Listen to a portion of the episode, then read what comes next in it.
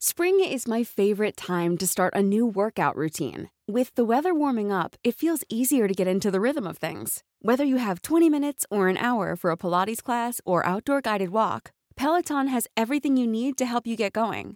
Get a head start on summer with Peloton at onepeloton.com. Quality sleep is essential. That's why the Sleep Number Smart Bed is designed for your ever evolving sleep needs. Need a bed that's firmer or softer on either side? Helps you sleep at a comfortable temperature? Sleep Number Smart Beds let you individualize your comfort so you sleep better together. JD Power ranks Sleep Number number 1 in customer satisfaction with mattresses purchased in-store. And now save 40% on the Sleep Number limited edition Smart Bed for a limited time. For JD Power 2023 award information, visit jdpower.com/awards. Only at Sleep Number stores or sleepnumber.com. Even when we're on a budget, we still deserve nice things. Quince is a place to scoop up stunning high-end goods for 50 to 80% less than similar brands. They have buttery soft cashmere sweaters starting at $50, luxurious Italian leather bags, and so much more. Plus, Quince only works with factories that use safe, ethical, and responsible manufacturing. Get the high-end goods you'll love without the high price tag with Quince. Go to quince.com/style for free shipping and 365-day returns.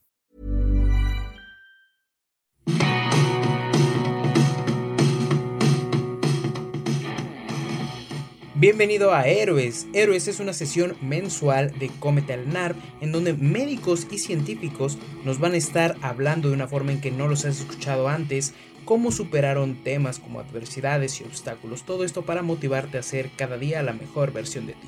Mi nombre es Oscar Cervantes, así que espero lo disfrutes esta plática tan amena que tenemos con estos médicos y científicos. Te quiero preguntar cuándo empezó esta inquietud, primero, por eh, los corazones y por los corazones chiquitos. ¿Cuándo empezó esta inquietud por eso? Mira, la verdad es que yo cuando inicié medicina, porque, o sea, al principio no esperaba, no, no quería, no, no, no se me había ocurrido estudiar medicina. Eh, lo que sí me gustaban eran las ciencias biológicas. Era, era de que ya sabes, de niño que te gustaba coleccionar rocas, plantas, eh, el típico niño raro que estaba clasificando insectos y cosas así, todas, todas raras desde niño. Eh, me quise ser científico, algo así pensaba como de hacer experimentos, era fan del laboratorio de Dexter, ya sabes, y estaba de que no, voy a tener eh, un laboratorio. Es más, hasta cuando era morrito, mis, eh, mis papás me hicieron un mini laboratorio así en una área de la casa donde me pusieron así juegos de química de mi alegría. Entonces, desde niño ya tenía esa idea de querer hacer algo así. O sea, tú sí, tú sí tuviste los juegos de química mi alegría sí, hicieron el sacrificio de mi papá porque la verdad es que mis papás nunca fueron así de muchos recursos, pero hicieron los sacrificios para darme muchas cosas y siempre voy a estar agradecido con ellos. Y lograron darme esto. La verdad es que fue algo para mí maravilloso que eh, logré tener. Yo creo que fue el regalo que más se quedó grabado en, eh, en mi memoria. Y desde niño tenía esa, esa inquietud. Cuando yo entré a la, cuando terminé la secundaria, yo entré a, un bachillerato técnico. Yo soy de Colima y en la Universidad de Colima ofrece un bachillerato técnico que es en técnico analista químico, que incluso te titula. Eh, cuando yo entré ahí era con esa idea de hacerme como farmacéutico, como empezar a hacer investigaciones y cosas así. Pero cuando yo hice el servicio, porque también tenías que hacer un periodo como de servicio social, lo hice en un hospital, en un laboratorio de análisis clínicos. Ese hospital, eh, pues lo hice en el turno nocturno y yo empecé como que a, ya tener acercamientos en urgencias eh, con médicos que ahorita ya sé que eran internos, pero en ese entonces pues no tenía idea qué eran, o sea, yo los veía como médicos porque yo era un estudiante de bachillerato y yo los veía como doctores y ellos ya me, me, explicaban cosas, que, que la sutura, que... Y se me hacía algo bastante, me llamó mucho la atención y fue cuando ya empecé y decidí hacerme médico. Pero lo de cardio eh, ya fue conforme fue avanzando el tiempo, fui pasando por las clases. Al principio yo entré a la carrera de medicina pensando, yo creo que lo que muchísimos piensan, eh, ser cirujano y ser eh, cirujano plástico y ganar mucho dinero y después me di cuenta que lo mío era más lo clínico. Cuando yo iba como por ahí de quinto semestre, eh, mi idea era totalmente ser internista porque me llamaba muchísimo la atención la, la clínica y el diagnóstico se me hacía súper padre y como que algo en lo cual yo podría aprovechar lo que yo consideraba que eran mis talentos, como eh, mi memoria o, eh, mi habilidad para, para hallar y dar diagnósticos. Entonces, eh, en ese momento fue lo que me llamó la atención. Cuando yo iba por ahí de sexto, séptimo semestre, conocí un doctor, el doctor Ortiz, que es cardiólogo de adultos, el cual pues, me dejó así como que impactado por todo lo que sabía. me acuerdo mucho que él nos hacía así como de que ponía agarraba un electrocardiograma y trazaba con su dedo el, trazo del electro y te decía qué era lo que tenía.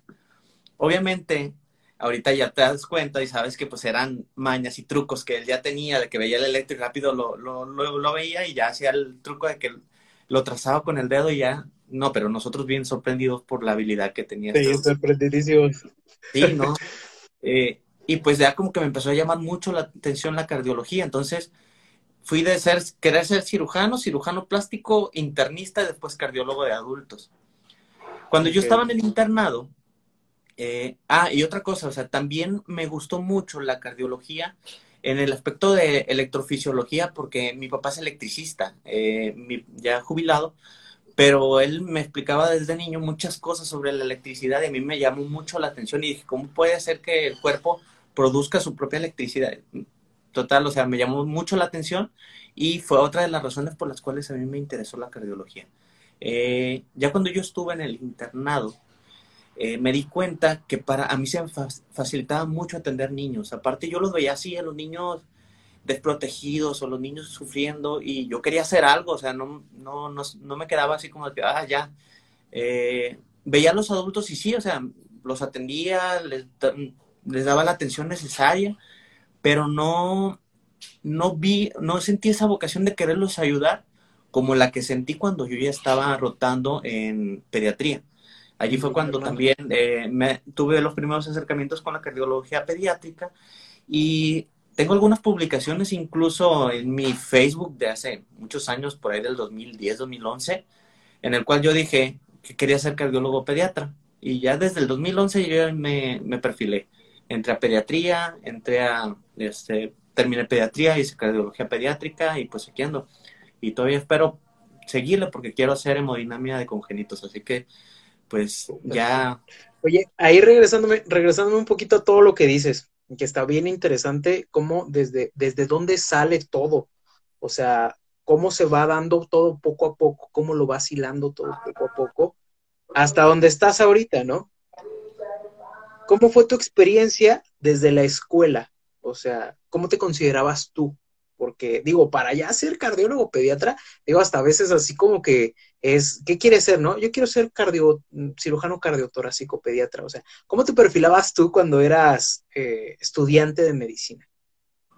Cuando era estudiante al principio, te digo, al ah, yo creo que desde primer semestre hasta como cuarto semestre, yo quería ser cirujano cirujano plástico, de hecho, porque a mí me gusta mucho dibujar, yo hago muchos dibujos, entonces fue una de las cosas así, no, pues cirujano plástico, para tener una vida más tranquila, que yo lo respeto mucho y sé que no es para nada tranquila en muchos aspectos. No, nada. Pero, pero yo así me, me perfilaba en ese entonces, uno, uno desconoce y aparte también uno desconoce tus propios talentos y te, te vas dando cuenta cuando te vas perfilando qué es lo que se te facilita más. Yo me di cuenta que a mí se me facilitaba Ok, ¿cómo te diste cuenta de ese talento? Que era, que era para ti útil el diagnóstico y que eras bueno para el diagnóstico. ¿Cómo te diste cuenta de eso? Después de rotar, yo de estar en medicina interna, me di cuenta que pues mi, mi memoria me ayuda mucho, tengo muy buena memoria, entonces eh, recuerdo cosas que con solo leerlas una vez ya se me quedan pegadas y, y, las recuerdo y estoy viendo un paciente y, ah, este paciente cumple con todos estos criterios. Entonces, se me hacía fácil recordar criterios diagnósticos y establecer síndromes. Entonces eso se me hacía como que sencillo, no le sufría, era bueno, me gustaba fármaco, me gustaba eh, fisiología y de hecho es algo de lo que más eh, yo creo que decir más fortalezas tengo es de que recuerdo muy bien los aspectos fisiológicos. O sea, si recuerdas bien la fisiología, se te facilita entender la fisiopatología y se te facilita hacer diagnósticos, porque entiendes qué es lo que debe estar bien, por qué está mal y entonces qué va a repercutir. Eso es lo que yo creo que a mí siempre me ayudó. Perfecto. Y yo creo que fue como, como por ahí de sexto semestre, ya, más o menos. Pero es que preguntaste la, más o menos en qué. Sí, más o menos, pero no pasa nada con, con la fecha exacta. Eh, ok, ya nos dijiste más o menos cómo, cómo era en la etapa de ser estudiante. Cuando tú eras estudiante, tenías este enfoque, digamos, en no, no, no me quiero, no me quiero ir como, eh, como tal en, en, una sola cosa. Eh, tú cuando eras estudiante tenías nada más una sola idea de ser o de repente como que te llamaba la atención, ah, esto también me gustó, ah, esto también me gustó. Siendo o se fue dando poco a poco. Siendo estudiante, yo creo que te gustan muchas cosas mientras vas pasando ahí. Hay personas en las que pues ya tienen definido, pero no, yo creo que no. A mí eh, en su momento me llegó a gustar mucho fármaco, entonces pensé en anestesio, me gustó mucho nefro, me gustó mucho endocrino, pero pues a fin de cuentas ya como que te vas haciendo una idea. Cuando vas descartando todo lo demás, te digo que más o menos en sexto semestre yo, fue cuando yo dije, no, yo no quiero nada quirúrgico. Eh, me están gustando todas las, las, eh, las clínicas, me gusta nefroendocrino, me gusta medicina interna, me gusta eh, reuma, me gusta eh, cardio, evidentemente. Dije, no, pues no, quirúrgico no es lo que más me llama. Y pues sí, yo creo que en ese momento te gustan muchas cosas y te vas definiendo poco a poco. Ahora sí, ¿cuándo te empieza a entrar un poquito más como eso de, de cardiología pediátrica? ¿Desde ese punto o ya cuando estás dentro de pediatría? Cuando roté en pediatría. Definitivamente, yo creo, roté a pediatría a la mitad del internado y fue cuando me di cuenta, primero estaba en pediatría, vi los niños y roté ahí con eh, cardiólogo pediatra y me di cuenta que esa área era la que más me gustaba. Yo ya traía la inquietud de la cardiología, pero primero pensaba en la cardiología de adultos. Ya cuando estuve en pediatría me di cuenta que para mí era tratar a los niños lo que más, eh, no solo satisfacción me daba personal, porque eh, sentía que, lo, que estaba ayudando más a alguien que lo necesitaba más y que tenía menos, eh, como menos herramientas para ayudarse a sí mismo. Los adultos tienen muchas herramientas, o sea, un adulto se enferma muchas veces porque quiere, o sea, porque se descuida, porque no hace las cosas que él sabe o que debe saber que le hacen mal. En cambio, el niño no, el niño cuando se enferma eh, responde a muchas cosas que no tiene él inferencia. No tiene control sobre eso. Así es, o sea, o es algo congénito, o, pues, o es algo accidental, o es algo que le hicieron a él, no algo que él se hizo a sí mismo. Eh, lejos de que se pueda caer por, por andar corriendo, por andar brincando en la cama, que es lo menos, la verdad. O sea, la mayor parte no tienen control y no tienen poder sobre lo que les pasa. Y ahí es cuando tú dices, yo puedo ayudarlos. Y por eso yo creo que me fui mucho por ese lado. Está bien padre. ¿Por qué? Porque personalmente, eh, a mí, digo, desde el internado a mí sí me daba como cosita el hecho de, de, tratar con niños y simplemente de los recién nacidos que literalmente están recién nacidos, que tú lo atiendes luego, luego en reanimación natal las primeras veces yo me moría de miedo porque es algo súper chiquito y, o sea, no sabes qué, qué, puede pasar en ese momento, ¿no? Creo que eran como que mis momentos más estresantes, de hecho, de todo lo que pasó. Pero ese, ese momento de, de lo que dices, ¿no? De, de tener la vulnerabilidad de, de, una vida que no se puede defender para nada, que no tiene, que, es completamente vulnerable y, y dependiente de la persona con la que está. Y eso está súper, súper padre como nos lo dices. Eh, ¿Cómo fue tu internado? ¿Cómo, cómo sentiste o cómo, cómo pasaste tu internado? A mí me gustó mucho porque la verdad es que eh, nunca tuve ninguna, eh, ningún maltrato por parte de los residentes. Llegué a tener roces muy leves en cuanto a, discrepancias entre lo que pensaba yo y lo que pensaba algún residente fue muy leve. Eh, y la verdad es que allí te dejaban hacer muchas cosas. Eh, yo aprendí mucho, mi internado la verdad lo disfruté, lo, lo pasé y te digo, allí fue donde ya eh, guié mi forma o mi, lo que iba a ser a fin de cuentas, lo que yo iba a querer ser. Entonces, allí es donde forjé ese gusto y esa eh, línea de pensamiento hacia dónde me iba a dirigir yo toda mi vida. Y la he seguido desde después de mi internado. Eh, a pesar de que yo estuve trabajando después de, después de la carrera de medicina, yo seguía pensando eh, en que iba a ser cardiólogo pediatra. Era algo que yo tenía en la mente y que, te digo, había publicaciones de ese entonces que decía, yo voy a ser cardiólogo pediatra, yo voy a ser cardiólogo pediatra. Y pues han pasado ya bastante años, yo creo que 11 años desde eso, 10, 11 años, y pues afortunadamente este año terminé cardiología pediátrica y aún así pues no me pienso detener.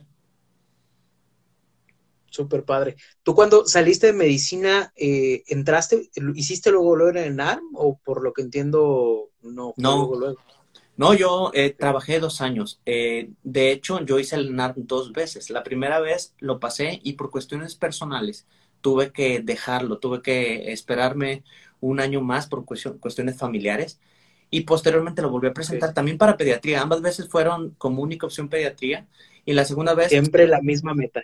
Sí, sí, sí. Y en la segunda vez otra vez, pediatría. Cuando yo hice el ENARM todavía existía la posibilidad de que pusieras una eh, primera opción y una segunda opción. Eh, yo pensaba, ¿y si pongo pediatría y luego pongo medicina interna? Lo cual no tenía mucho sentido porque normalmente o habitualmente pedían más para medicina interna. Las cosas ya han cambiado con los últimos años, pero en ese entonces así era. Eh, y ahorita eh, ya pues ya nada más puedes una. Yo de todas maneras ponía siempre solo una, o sea, pediatría, pediatría era la única opción que dejaba por lo mismo, porque pues yo ya tenía como que pensado o yo ya tenía decidido que yo iba a ser pediatra iba a ser cardiólogo pediatra, de hecho. Yo creo que... Algo, sí, Que, algo que me, que me puedo reconocer es de que eh, siempre lo tuve en mente, nunca pensé o nunca pensé que no fuera a lograrlo. Y eso es algo que yo creo que, que la gente debería de, ponérselo como, como una meta, o sea, de no pensar en, el, en la derrota, sino pensar en el éxito para alcanzarlo. Perfecto. Y con eso que dices, era justo, justo te iba a preguntar de eso. ¿Cómo le, cómo le haces o cómo le hiciste para mantenerte fiel a lo que querías? Para no desviarte y para seguir persistiendo por tu meta. Pues pensar si en verdad es lo que te gusta. O sea, cuando, cuando te das cuenta que de todo es lo que más te gusta y es lo que te va a producir una eh, satisfacción personal y profesional, pues debes de seguirlo y debes de decir, no, aunque falle la primera, voy a seguirlo. No pensar en la falla, pero si fallas, no detenerte ahí, sino volverlo a intentar para lograr lo que de verdad quieres. Perfecto. Presentas el ENARM dos veces. En la segunda vez que presentas el ENARM, ¿qué pasaba por tu cabeza? ¿Qué pasaba por tu mente? Digo, porque ya habías pasado una vez, por motivos personales me dices que pues no, no, bueno, no, no entras ahí eh, en ese, en ese momento. Vuelves a presentarlo ya sabiendo lo que es el ENARM.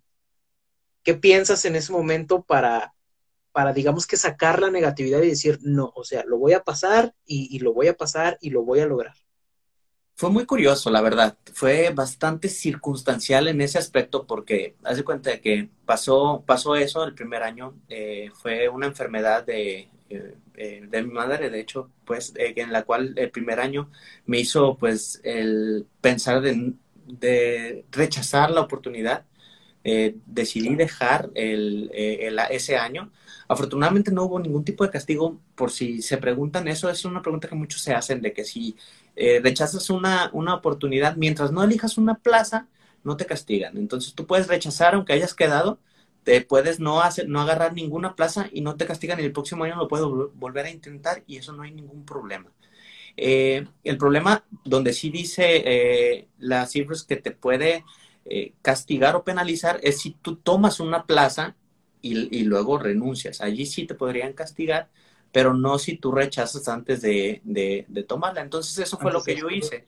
Simplemente pasé, no fui a recoger mi constancia y ya, ahí quedó. Eh, el siguiente año presenté, no tuve ningún problema.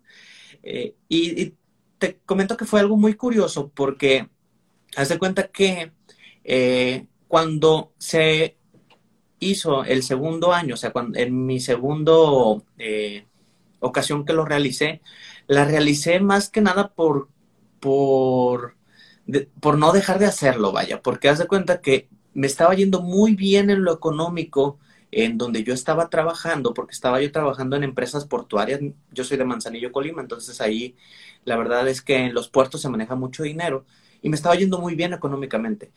Pero eh, cuando ya fue lo de, eh, lo de la inscripción en el ENARM, yo ya la había pagado y dije, pues bueno, la voy a hacer.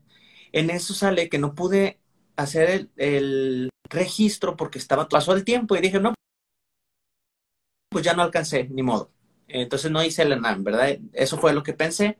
Y de repente resulta que dicen que van a abrir fecha extemporánea o extraordinaria para registro. Y dije, bueno, algo me está diciendo esto, que lo vuelvo a intentar. Y te juro que lo volví a intentar. lo volví a intentar en ese periodo extraordinario. Y en cuanto le di clic, me enlazó. Me pude registrar sin ningún problema ahora sí. Y ya hice todo, todo el trámite para, para hacer el ENAM seguí yo trabajando ese, esos meses, pues ya ves que te registras más o menos entre marzo y abril y el examen es hasta septiembre. En esos meses yo seguí trabajando y te juro que ya se me borró de la cabeza el ENAM, no me puse a estudiar para el ENAM, no me estresé por el ENAM, porque sentía yo ya lo pasé una vez, va a ser igual. Y curiosamente o afortunadamente, me tocó que yo iba a hacer el ENAM en eh, Monterrey me tocó, curiosamente, aquí donde terminé haciendo cardiología pediátrica, aquí me vine a hacer, siendo yo de Manzanillo, el ENARM. Vine, eh, hice el ENARM y pues curiosamente me fue mejor de lo que me había ido en, la primera vez. Entonces, pues ya cuando vi el resultado dije, pues ya, ya estoy adentro en pediatría, ya no me voy a, ya. Afortunadamente la situación de la enfermedad de mi madre mejoró mucho. Eh, ya había este, remitido, ya, se, ya estaba mejor, ella misma me dijo, no, pues ya, tómala, vete. Y ya pues yo me vine, eh, me fui, de hecho, elegí el IMSS para hacer eh, pediatría. Me, tocó estar en el primer año en Villahermosa, en Tabasco, eh, y terminé en, la, en el Centro Médico Avila Camacho, en Puebla, el segundo y tercer año. Allí terminé. ya después hice todo el proceso para cardiología pediátrica y me, terminé otra vez aquí en Monterrey para hacer cardiología pediátrica. Entonces, mi vida, la verdad, en ese aspecto... Estuviste viajando por todo el país prácticamente. Totalmente. Ok. Oye, está, está bien interesante ese aspecto, ¿no? Eh, ¿cómo, ¿Cómo no, no dejar de lado lo que realmente querías?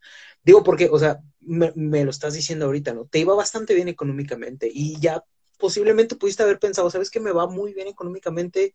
Eh, digo, tal vez no tenías la friega de una residencia, de, guardias, de estrés, de responsabilidad, pero este hecho de decir, es lo que yo quiero, aunque me esté yendo bien económicamente, yo lo quiero. Y de literalmente de renunciar a todo eso por lo que realmente quieres, es algo súper, súper importante y es algo muy padre, es digno de, admirar de, cualquier persona, obviamente pues de ti. Eh, ok, ya nos estuviste contando cómo fue eh, tu vida más o menos estudiante, cómo, cómo te fuiste enfocando a esto, eh, cómo, cómo fue que llegaste a pediatría, digo, no es ni casualidad ni nada. ¿Cómo te preparaste si es que te preparaste para el ENAR, para el segundo o para el primero. ¿Cómo, cómo fue tu preparación más o menos? Mm, me preparé más que nada para el primer ENAR. Eh, para ese sí, recuerdo mucho que leí, me leí las guías de práctica clínica, me leí las normas oficiales mexicanas, eh, los, manuales CTO, en ese entonces eran unos manualitos bien delgaditos, la verdad. Y también estuve pues eh, leyendo de un libro que me acuerdo que me compré de, para, de preparación para el ENAM, ese lo leí. Eh, y, ya para, ya en, ese entonces lo pasé. Y para el segundo ENAM, la verdad es que me estuve con, con mi trabajo más que enfocado eh, y ya no puedo decir que me preparé. Sí seguía leyendo, pero leía más que nada cuando llegaban los, eh, los trabajos. Lo, digamos, te llegó un paciente y pues te agarrabas a leer de ese paciente, de, de, lo que te tocaba. Iba a cubrir algunas guardias, algunos hospitales eh, allí en Manzanillo y pues también, o sea, llegaban pacientes y leías que el fármaco, que todo eso. Y eso te ayudaba, la verdad es que eso te ayuda para que tú puedas eh, recordar lo que ya leíste. Y pues afortunadamente, como te digo, tengo la fortuna de tener una buena memoria y no me, no me complicaba mucho eso. Perfecto. Ok, entras a pediatría. Ya, ya me dijiste más o menos cuándo se da la decisión de empezar a, a hacer cardiología pediátrica.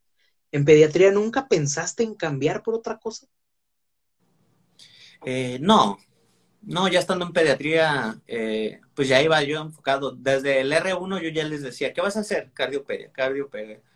Eh, nunca cambié de parecer, siempre fue lo que yo les decía, voy a terminar pediatría y voy a hacer cardiología pediátrica.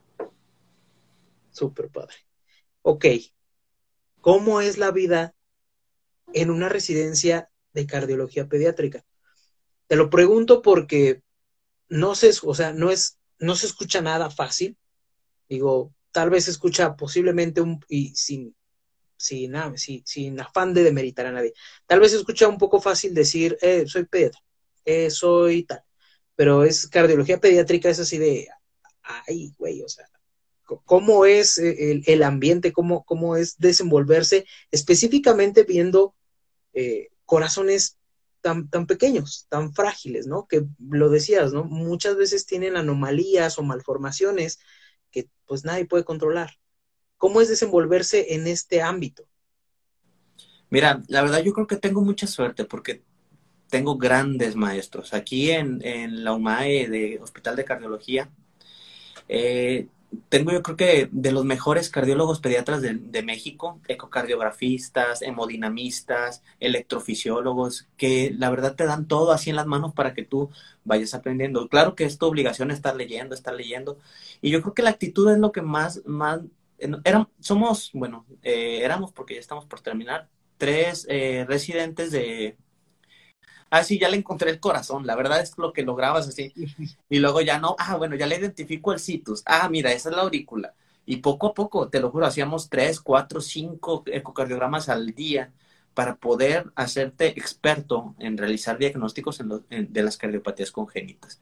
Entonces, es un equilibrio bastante bueno entre la práctica y entre la teoría, porque te pones a leer mucho, pero también te pones a hacer mucho. Entonces, haces todo el diagnóstico, luego los presentan en sesión médico-quirúrgica y pues allí te van dando. Y obviamente al principio pues fallas, pero tienes grandes maestros que te hacen ver y de una manera bastante humana, o sea, bastante calidad. A final de cuentas, yo los termino considerando, te lo juro, como familia a los doctores con los que afortunadamente tengo eh, valga la redundancia, que tengo la fortuna de que me voy a quedar como, como eventual trabajando en el mismo hospital que me formó. Y ahorita estoy súper feliz porque voy a seguir allí, porque voy a estar todavía protegido, por decirlo así, por personas con tanto conocimiento y que me pueden seguir ayudando a crecer hasta donde yo quiera. Pero ya como adscrito, obviamente. Sí, sí, ya como adscrito, por, por el momento, porque te digo, todavía quiero hacer la alta especialidad y para hacer la alta especialidad, bueno, ya no voy a ser residente, pero voy a ser un fellow, que eh, para hacer el fellowship es una alta especialidad en la cual pues igual tienes que hacer examen de consejo al final y tienes que hacer exámenes y pero pues ya no es como residente, ya no tienes que ir a guardias todo el tiempo, es diferente pues, pero eh, espero que ya en el transcurso del año tenga noticias sobre eso, porque ahorita se detuvo por el coronavirus. Claro, todo se detiene por el coronavirus. Eh, perfecto. Ahí un consejo, ¿cómo, cómo no, cómo no darte por vencido por algo que quieres realmente? ¿Cuál pudiera ser tu consejo en este aspecto? No dejarlo. O sea, poner la meta y, seguir tras ella. Eh, pues es más que nada el día a día, o sea, ya es tenerlo establecido, ponerlo como si fuera ya, eh, como cuando tienes que llegar a un destino, tienes que llegar eh, a, cualquier lugar y pues es caminar y dar paso a paso. No, no detenerte en pensar en lo grande si no has pasado lo pequeño. O sea, si tú quieres ser cardiólogo pediatra, pues tienes que enfocarte en que tienes eh, que pasar el R1 de pediatría, que primero, obviamente, primero pasar el ENAM, o si es desde antes, primero terminar medicina Y si es desde antes, pues primero terminar, no sé, cuarto, quinto semestre, o sea, irte de lo particular para llegar a lo general. Tienes que pensar en lo más próximo antes de pensar en, no, es que si tú solamente piensas en, el, en la pura meta, se te va a hacer eterno. En cambio, si tú piensas, no, pues tengo un examen la próxima semana, pues enfócate en eso. Ya ten bien establecido qué es lo que quieres, pero ve paso a paso. Perfecto. Eso es muy importante, ¿no? El, hecho de, decir un paso a la vez y, y como creo que tú, lo aplicaste, tal vez no lo has dicho tal cual, pero tú lo aplicaste tal cual es. Es, es poner una meta, pones la meta, sueltas la meta y disfrutas todo el proceso que te lleva hacia la meta. Y eso es lo importante para disfrutar el proceso y para disfrutarte en el camino, porque si nada más te enfocas en la meta, cuando llegues a la meta, si llegas, pues no te vas a ver de nada. Entonces, eso que dices está bien, bien, bien padre. Quiero cambiar un poquito de tema eh, con, con, algo que no tiene nada que ver directamente, digamos, con, con cardiología o con cardiología pediátrica. ¿De dónde sale el tiempo y la creatividad para los memes? Mira, la verdad es que la respuesta es muy sencilla. Yo soy un meme con patas, la verdad. Yo soy un meme andante. Yo, las tonterías que yo escribo en mis tweets, porque la verdad todos mis memes nacen de Twitter. Y todo lo que, las tonterías que pongo allí son tonterías que se me ocurren de forma espontánea. No, no las pienso, no me pongo a, a sobrepensar qué es lo que voy a escribir. De repente pienso una tontería y la escribo. Entonces yo creo que lo único que sí te puedo decir que hice es darle screenshot a los tweets y subirlos a mi página de Facebook, que fue la que a fin de cuentas terminó haciendo boom y de puras... Nunca vi venir eso, la verdad. No, no, no lo hice planeado, no fue de que, ah, yo quiero hacer memólogo, ¿no? o sea, nada, nada que ver. Yo tenía mi cuenta de Twitter, es más, si era Doctor Rock era porque no era yo, era solamente una, un personaje en el cual yo podía estar escribiendo las tonterías que se me ocurrieran sin que nadie me eh, supiera que era yo, pero de... Claro.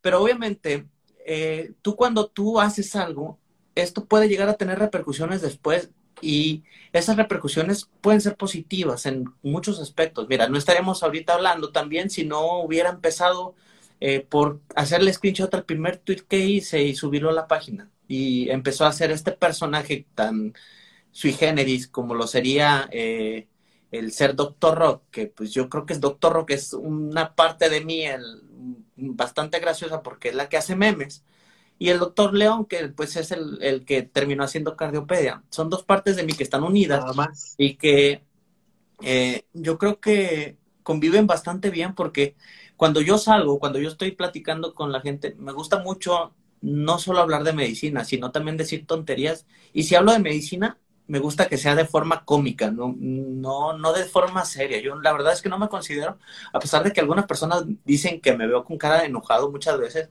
yo soy una, bastante, una persona que soy muy poco seria, soy de hacer muchos chistes o de, de estarme riendo todo el tiempo. Entonces, eh, el hacer memes no creo que se, se me haya complicado o, no es como que yo le haya invertido tiempo para hacerlos. No me tardo ni 30 segundos en hacer un meme, la verdad. veo una imagen y ya sé qué ponerle a la imagen y solamente hago el tweet. Súper. Digo, te, lo digo porque el último, literalmente el último que yo vi fue el de cuando entraron a Myanmar, que está la chica haciendo aerobics. y entra todo y pones todos en la toco y yo aquí valiéndome madre, aquí sí todo. Y es literalmente yo me morí de risa. Y sí, es, es muy cierto. Sí, la verdad es que sí es cierto. Tú estás en la toco como pediatra esperando nada más para agarrar el chamaco mientras todos los residentes internos de ginecología están ahí tocando, viendo focos fetales, haciendo notas, ingresos, pidiendo laboratorios. Y tú solamente estás esperando que salga el chamaco. Obviamente, cuando salen mal, pues eres el que te, te vas a ver más apurado, ¿verdad? Pero, pero eso es el, como lo dicen las mismas guías de reanimación, ¿no? Solamente vas a ocupar hacer maniobras en, en el 10% y avanzadas solamente en el 1%. Y entonces, sí, normalmente eres el más tranquilo y pues de ahí se me ocurrió. Y así, de todo lo que he vivido, pues es de lo que se me ocurren los memes, la verdad. Perfecto. Eh, está bien padre, eh, digo, desde, desde el aspecto creativo, que quieras o no, al final es creativo. O sea, y todo esto que nos ha llevado a, la las redes.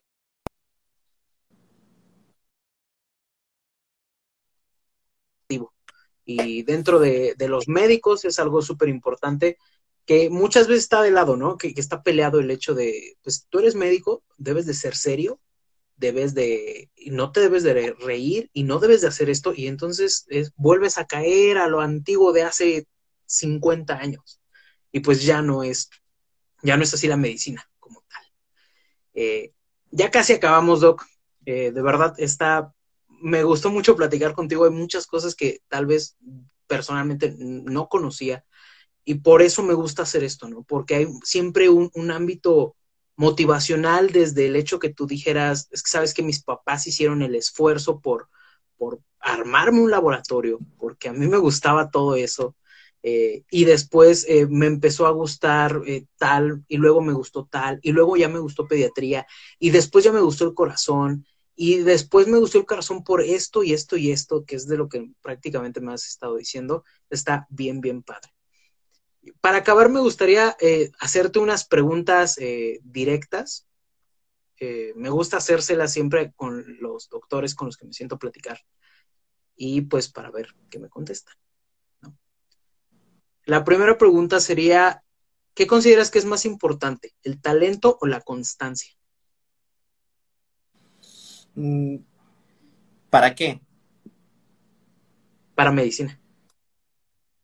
Yo creo que la constancia. ¿Y para la vida? Una mezcla de ambas, la verdad. Ok, perfecto. ¿Qué consideras que es más importante para medicina? ¿Tener actitud o aptitud? Mm, también yo creo que 50-50. No puedes ser un gran médico si no tienes actitud y tampoco lo puedes ser si no tienes aptitud. Perfecto. La siguiente pregunta sería, ¿cuál sería un libro, serie o documental que pudieras recomendar? No tiene que ser de medicina, pero que te haya dejado a ti algo, que te haya movido a ti algo? Mm, bueno, libros a mí me gustan bastantes. Eh, yo creo que mi libro favorito es La Guerra y la Paz de eh, León Tolstoy. También me gusta mucho el de Los Miserables de Víctor Hugo. Pero como pediatra debo decir que tienen que leer los de Harry Potter. Está padre, ok, ok, perfecto. Están, están muy buenos, digo. Ok, la última pregunta sería, y, ya con esto me gustaría primero agradecerte, de verdad, eh, agradecerte el tiempo, agradecerte la plática. ok, perfecto. Eh, me gustaría agradecerte el tiempo, la plática, los consejos, los consejos de motivación, de, poner la meta y, y, luchar por ella si es realmente lo que quieres, ¿no? Muchísimas gracias, este, Norberto. Te lo agradezco de verdad muchísimo. La última pregunta es, si tuvieras la capacidad de viajar al pasado y de ver a Norberto de primer semestre, ¿qué le dirías? Que comprara bitcoins.